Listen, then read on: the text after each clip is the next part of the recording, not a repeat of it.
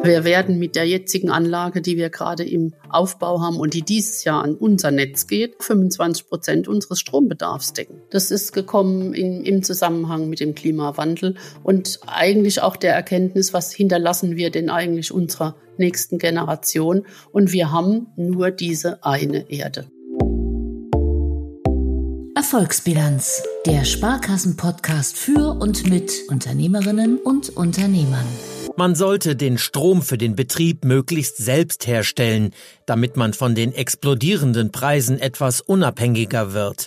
Diesen Wunsch haben gerade viele Unternehmen. Martina Neiswonger von der Firma Gechem in Rheinland-Pfalz hatte schon vor dem Ukraine-Krieg begonnen, verstärkt auf das Thema Nachhaltigkeit zu setzen. Jetzt ist sie froh, dass die große Photovoltaikanlage schon bald einsatzbereit ist. Aber nicht nur das Thema Energie treibt sie um, sie will noch mehr umsetzen, um ihr Unternehmen zukunftssicher zu gestalten und mehr für das Klima zu tun. Und damit herzlich willkommen zu einer neuen Folge unseres Podcasts. Erfolgsbilanz, der Sparkassen-Podcast für und mit Unternehmerinnen und Unternehmern mit Jörg Sauerwein. Sie kennen die Firma Gechem gar nicht? Komisch. Dabei haben Sie möglicherweise sogar einige Ihrer Produkte in Ihrem Haushalt. Martina Neiswonger ist geschäftsführende Gesellschafterin bei Gechem in Klein-Karlbach, eine halbe Stunde östlich von Kaiserslautern entfernt. Die Chefin ist überhaupt nicht böse darum, dass kaum jemand ihr Unternehmen kennt. Wir stehen in ganz vielen Handelsketten oder Läden aber keiner weiß, dass wir der eigentliche Produzent oder auch Entwickler der Rezeptur sind. Gechem ist ein Produzent für sogenannte Private Label, also Eigenmarken von großen Handelsketten.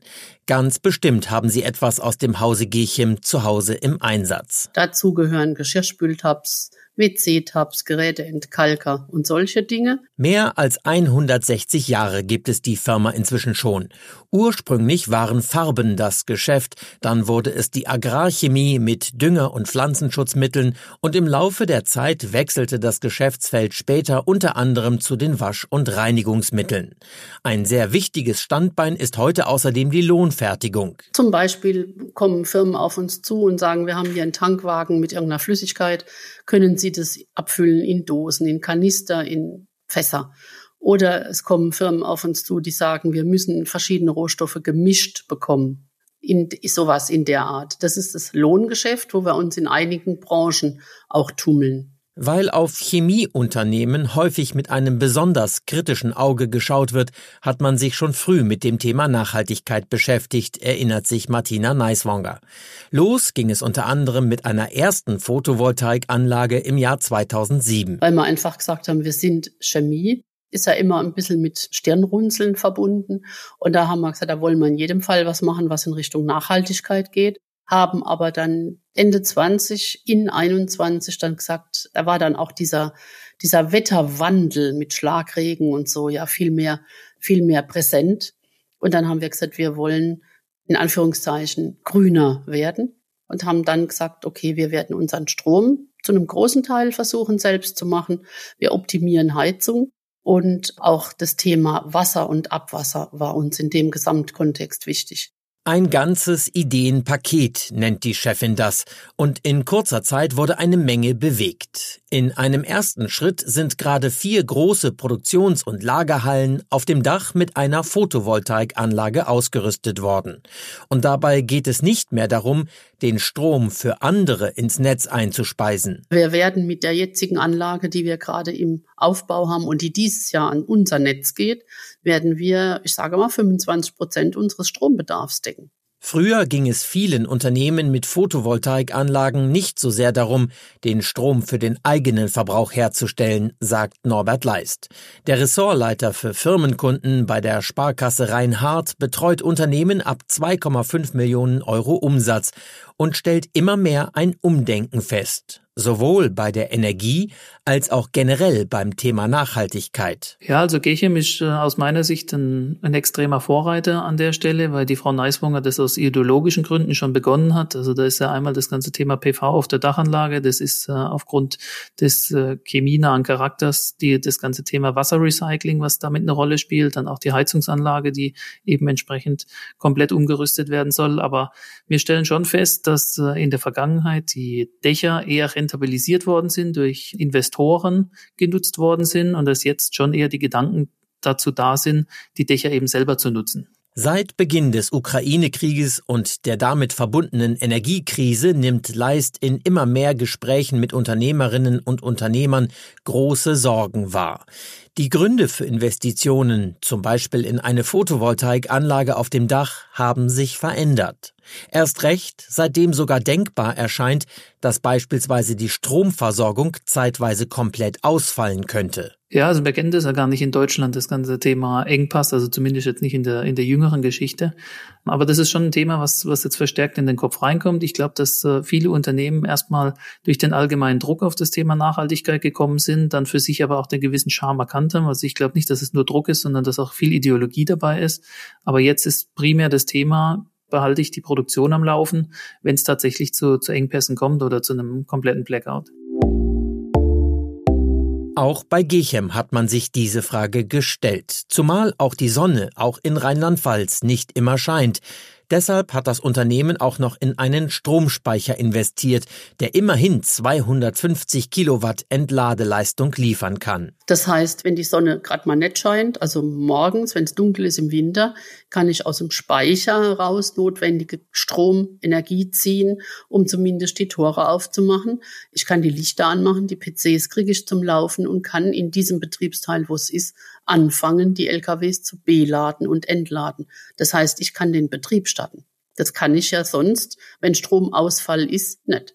Das war auch der Grund, warum wir äh, sehr intensiv diskutiert haben, was wir tun. Weil wenn Sie einen Tag Stromausfall haben in einem produzierenden Betrieb, da müssen Sie mal sehen, wie Sie die LKWs auf der Straße stapeln. Und es geht halt nicht. Allerdings stellen die hohen Kosten von Stromspeichern immer noch eine Herausforderung dar, wenn es um die Selbstversorgung mit selbst erzeugtem Strom geht. Wie geht man noch sinnvoller mit der Energie um? Wo kann man effizienter werden? Wo sparen? Mit dem Energiemanagement beschäftigt man sich bei Giechem schon seit vielen Jahren. Immer wieder werden Dinge auf den Prüfstand gestellt, um zu sehen, wo optimiert werden kann. Wo wir jedes Jahr versuchen, neue Einsparpotenziale zu heben. Also zum Beispiel arbeiten wir viel mit Druckluft, dass dann alle Ventile nochmal nachgeguckt werden dass die Kompressoren gewartet werden.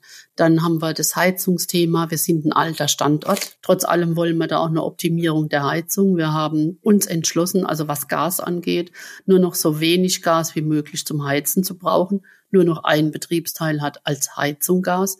Und in der Produktion haben wir uns alles angeschaut, wo Gas im Einsatz war, haben es auf die Elektrik umgeswitcht, weil wir ja da die Option haben, dann verstärkt selber den Strom zu machen.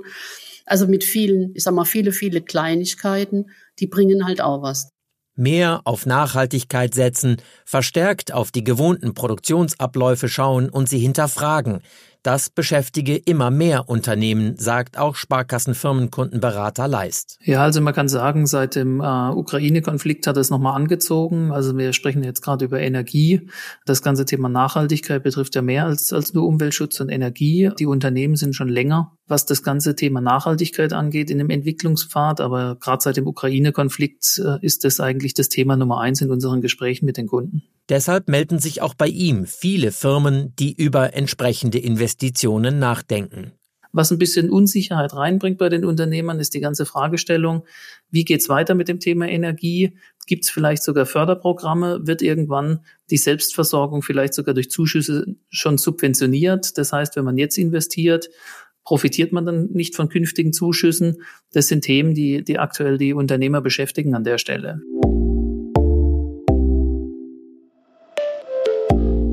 Martina Neiswonger haben diese Fragen nicht davon abgehalten, auf mehr Nachhaltigkeit zu setzen.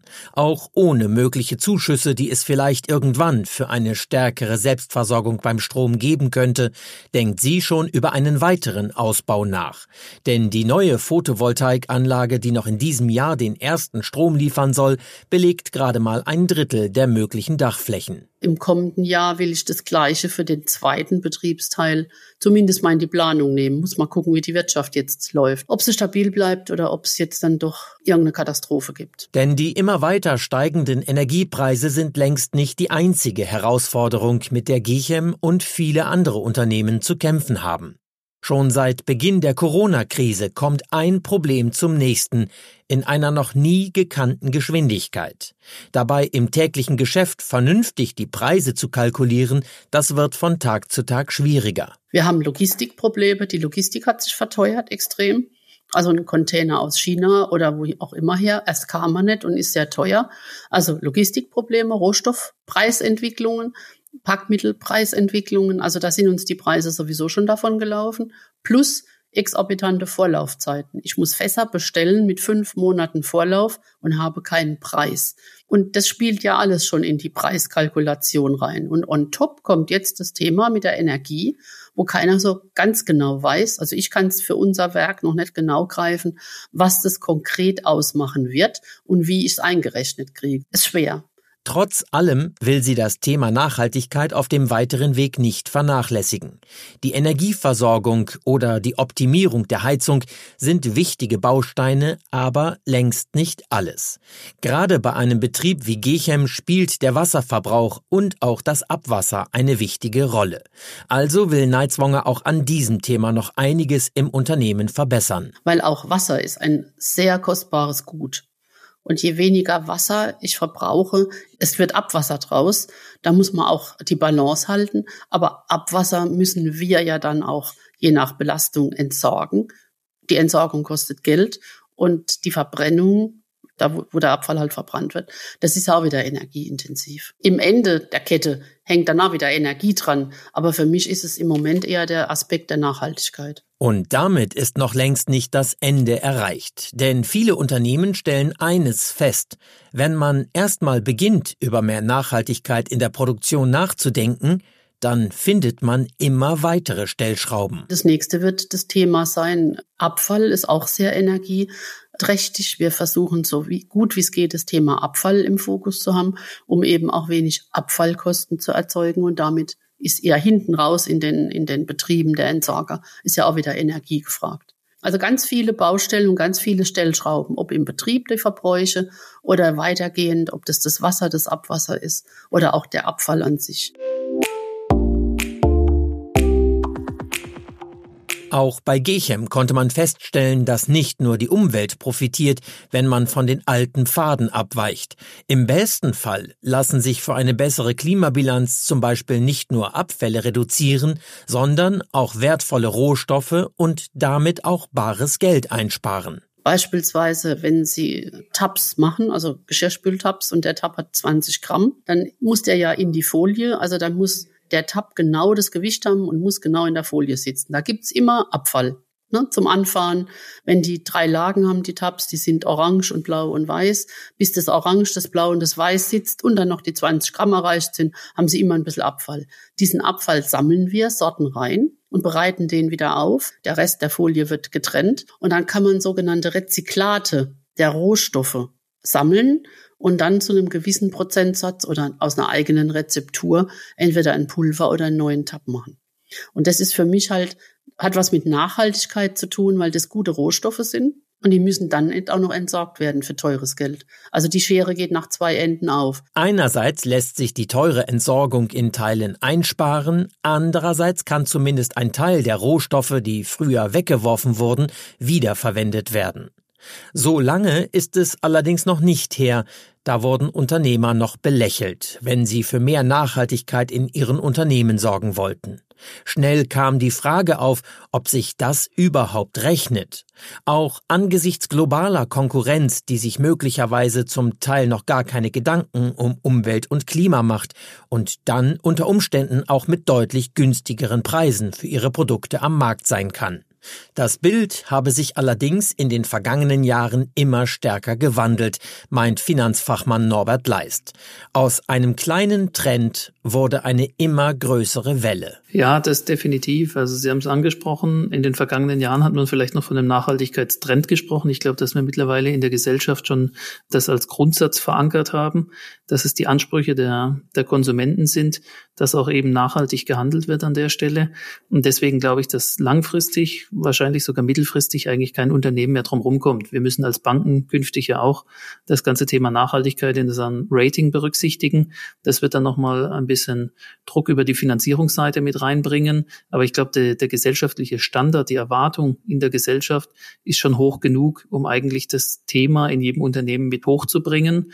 Wie jeder Unternehmer das dann für sich bewertet, das muss er entscheiden. Für uns ist wichtig, man setzt sich mit den strategischen Fragestellungen auseinander und trifft seine unternehmerische Entscheidung. Und ob die dann zu uns passt als Finanzierungspartner, das muss man dann sehen. Das Thema Nachhaltigkeit spielt eine wachsende Rolle und unter anderem beim Thema Energie verstärkt die aktuelle Krise den Druck noch einmal an vielen Stellen, so der Eindruck von Martina Neiswonger. Ja, eindeutige Antwort, es nimmt Fahrt auf.